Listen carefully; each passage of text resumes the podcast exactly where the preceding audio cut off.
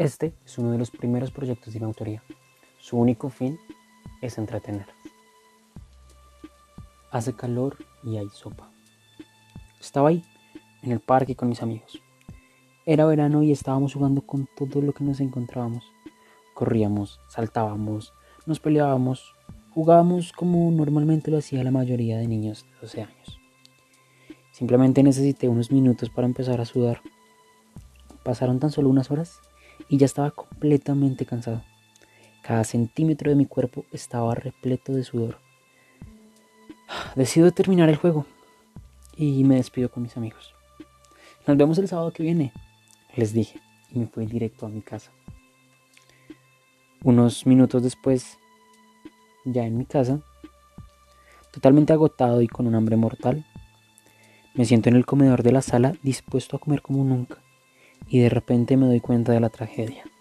Hoy era sopa. No me lo podía creer. Tenía tanta, pero tanta hambre. Y había sopa. Eso era insólito.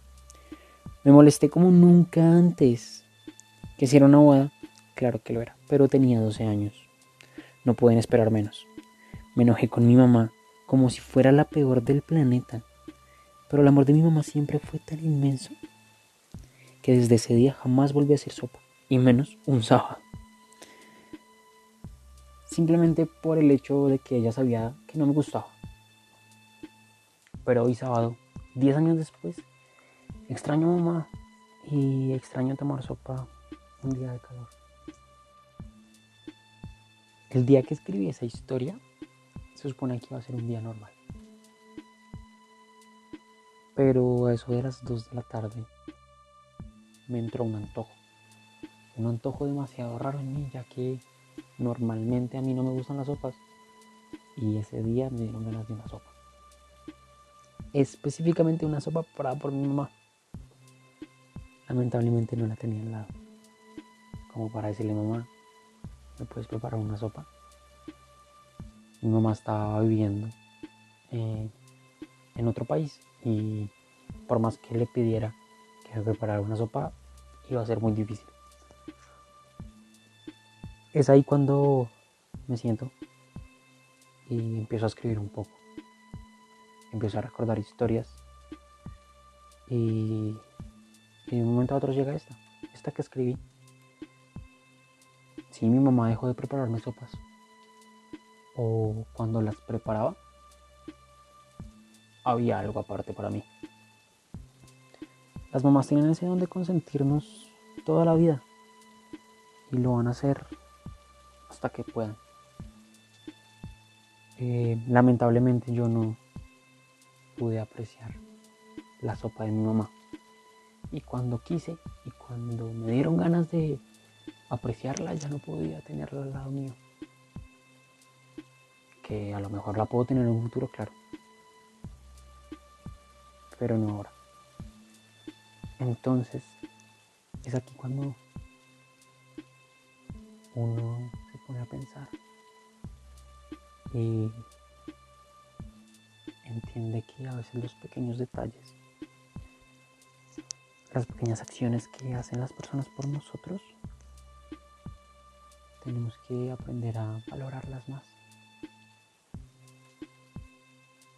Aunque bueno, así funciona la vida cuestión de aprender y de enseñar. Y algunas cosas, por más que te las digan y te las repitan, no vas a caer en cuenta de hacerlo, de cambiarlo, de aprenderlo. Solamente cuando te caes, y es en ese preciso instante, cuando te caes con esa piedrita, cuando lo aprendes. Y Puede que sea tarde o no. Porque el día de mañana, cuando pase algo similar, cuando encuentre un detalle, cuando encuentre una acción pequeña, soy consciente de que sabré valorarla. Y no voy a volver a cometer el error. Cuando tenga mamá cerca otra vez, estoy seguro que la primera comida que le voy a pedir que me prepare va a ser una sopa. en este momento es cuando me despido.